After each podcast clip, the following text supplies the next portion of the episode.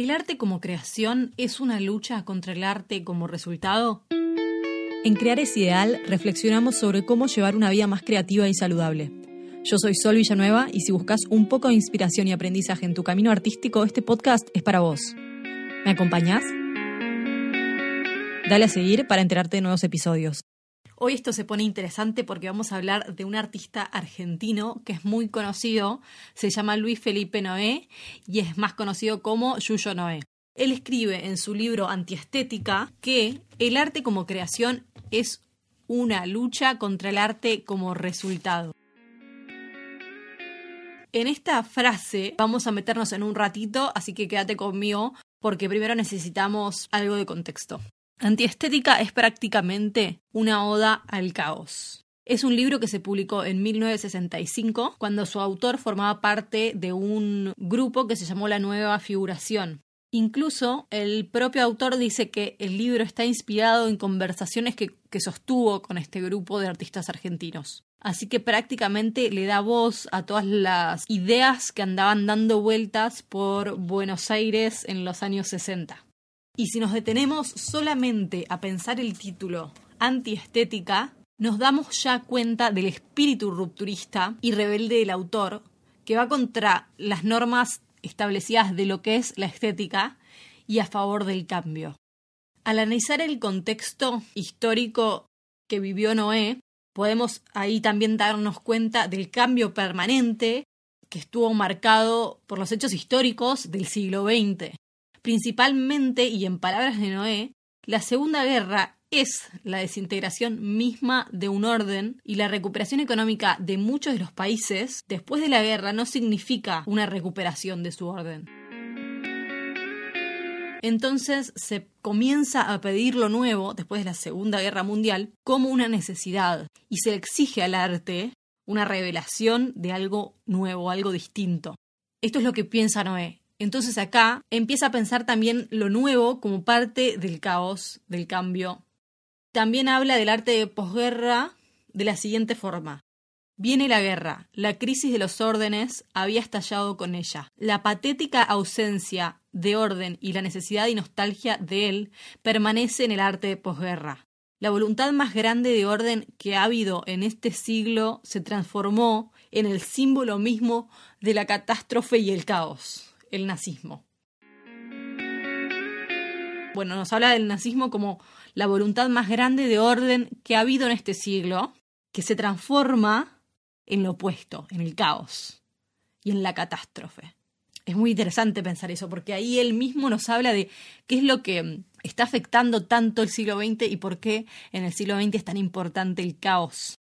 Porque la Segunda Guerra Mundial quizá es lo que trajo el caos como que la búsqueda del orden no tiene fin, porque incluso la búsqueda obsesiva del orden va a desembocar en caos, o eso es lo que la sensación que queda después de la Segunda Guerra Mundial.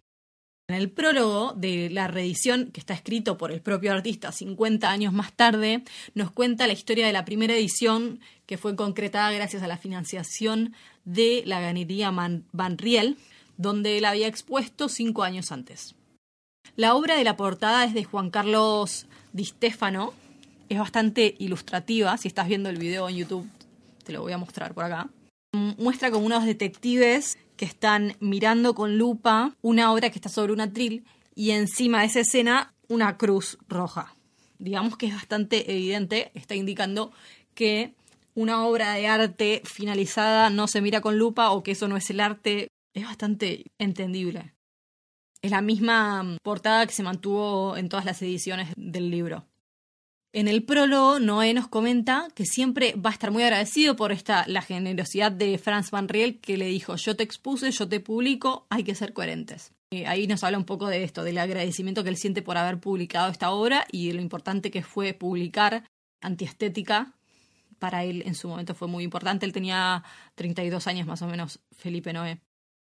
Otra cosa que dice en el prólogo y me pareció muy interesante es que en su momento esta publicación fue como muy polémica, pero que hoy en día ya pasaron muchas cosas. Ya se formuló en física la teoría del caos, se habló de posmodernidad, de desconstructivismo, bueno, no sé cómo se dice, desconstructivismo, ¿verdad?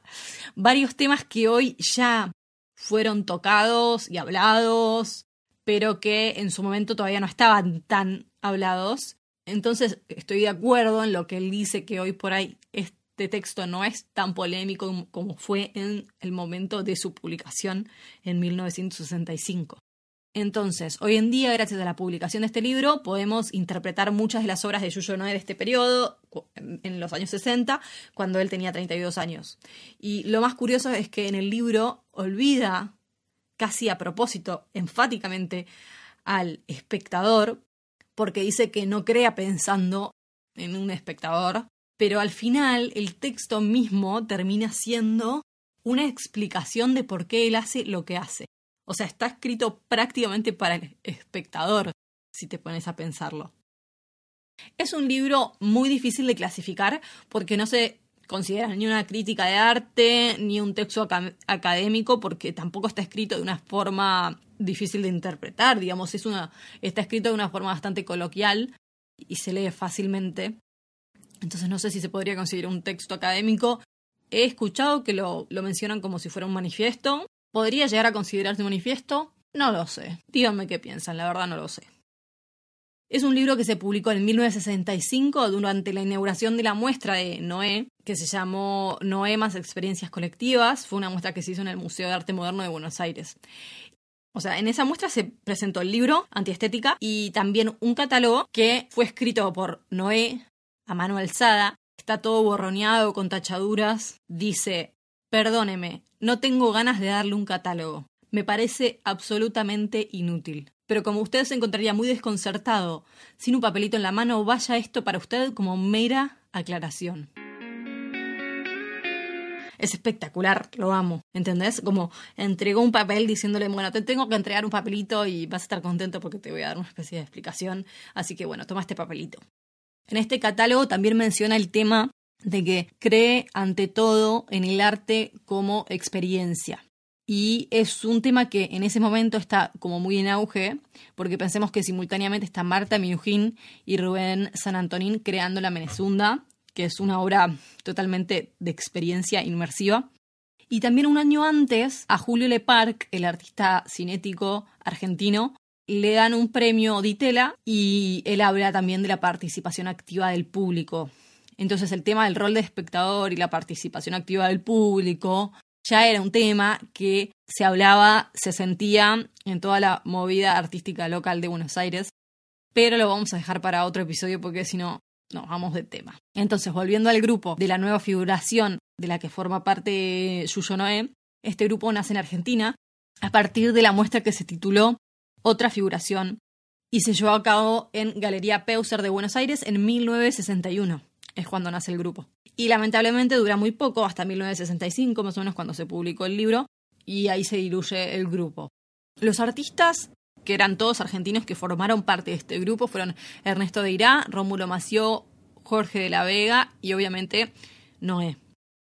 Entonces, hablamos de un movimiento artístico que nace en la segunda mitad del siglo XX y es caracterizado por una vuelta a la pintura figurativa, pero de una manera mucho más informal y expresionista. ¿Por qué decimos una vuelta a la figuración? Porque surge como una reacción al arte abstracto, que nació después de la Segunda Guerra Mundial, más o menos en los 50s y 60s, por eso le llamamos la vuelta a la figuración, porque nace como reacción a esa abstracción que había después de la Segunda Guerra Mundial. Pasando al tema de la estética o la antiestética, debería decir, su estilo se distingue por una pintura gestual chorreada, un dibujo con línea muy suelta, usan el collage con figuras recortadas, incluso marcos recortados, marcos rotos o vacíos. Y vemos mucho el tema de la libertad, la vitalidad, la desmesura, un desequilibrio, una pérdida de una unidad en la obra, incertidumbre, caos. Todas esas son las sensaciones que nos van causando sus obras, incluso la forma en que están expuestas las mismas. Entonces, son artistas que transitaron el fin de la modernidad y el nacimiento del arte contemporáneo. Y tenemos la suerte de que Noé teorizó sobre todas estas búsquedas que, tanto las personales como las del grupo, o la poética que compartía con el grupo de la nueva figuración en este libro antiestética. El libro se, estructura en dos partes. La primera es sobre el quehacer artístico, la relación del artista con su producción, Esta es la primera parte y es en la que nos vamos a enfocar hoy. Más que nada en la parte del quehacer artístico y la relación del artista con su producción, porque vamos a hablar sobre la obra como resultado y la obra como búsqueda. La segunda parte ubica al quehacer artístico en la escena contemporánea y al artista lo ubica como una pieza clave en la construcción de la sociedad y habla particularmente más que nada de la sociedad latinoamericana. Pero esa es la segunda parte y no vamos a hablar de ese tema hoy. Hoy particularmente me interesaría pensar un concepto que para Noé es importantísimo. Son dos ideas que se contraponen. Una es el arte como resultado y otra es el arte como creación o como búsqueda. Cuando hablamos de resultado, ¿de qué hablamos? Vamos a pensar en a qué nos referimos cuando hablamos de resultado y a qué nos referimos cuando hablamos de búsqueda o de creación. El resultado nos habla de una obra que es valiosa en sí misma, que es ajena a la creación, que está hecha para un otro, para un espectador que la mira. Es importante la mirada del espectador. No importa tanto la intención que tenga el artista y se valora mucho la unidad de la obra pensar solo la obra como un resultado nos puede generar como prejuicios, modas, porque la obra se piensa como una cosa independientemente de la intención que tuvo el artista y se ve la obra como una mercancía. En cambio, en la obra como búsqueda, pensamos más el arte como una experiencia, como una creación, es antiestética esta búsqueda. Es desordenada, es caótica, es un proceso, es una aventura, es algo muy interno del artista, es íntimo, es personal es como una aventura en la que no sabes a dónde vas. El arte o la obra como búsqueda nos habla más del quehacer del artista. No hay tanta claridad en el mensaje porque no es lo que importa el mensaje o no es lo que importa, eh, el espectador no es lo que importa. El arte como búsqueda es una huella en el camino de la búsqueda creativa que está haciendo el artista. Hay una ruptura dentro de la propia obra. Me parece que el concepto como más importante sobre este tema es que él, en su libro, escribe lo siguiente. Lo estético es lo que va quedando de la obra del artista, es el resultado. Lo antiestético es el quehacer mismo, es la búsqueda. Esto nos habla de lo mismo que hablé en el episodio pasado, pero le da como más sentido, sí, como que profundiza en este tema del caos, porque nos dice, lo antiestético es el quehacer mismo, es la búsqueda. Entonces, lo antiestético es el proceso, es todo el taller, es todo eso que pasa cuando estás creando. Eso es lo antiestético. Y lo estético es lo que queda de la obra, es el resultado. No, me parece muy increíble. Como que simplificó todo con esa frase. Bueno, me parece que me quedo con esta idea que, que es la que me parece más interesante yo después abajo les voy a dejar la bibliografía o fuentes de donde fui sacando toda esta información por si alguien quiere seguir investigando un poco más.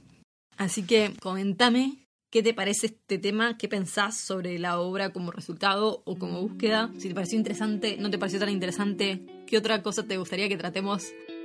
Así llegamos al final de Crear es Ideal. Acordate de seguirme y dejar tu reseña en la plataforma que uses para escuchar.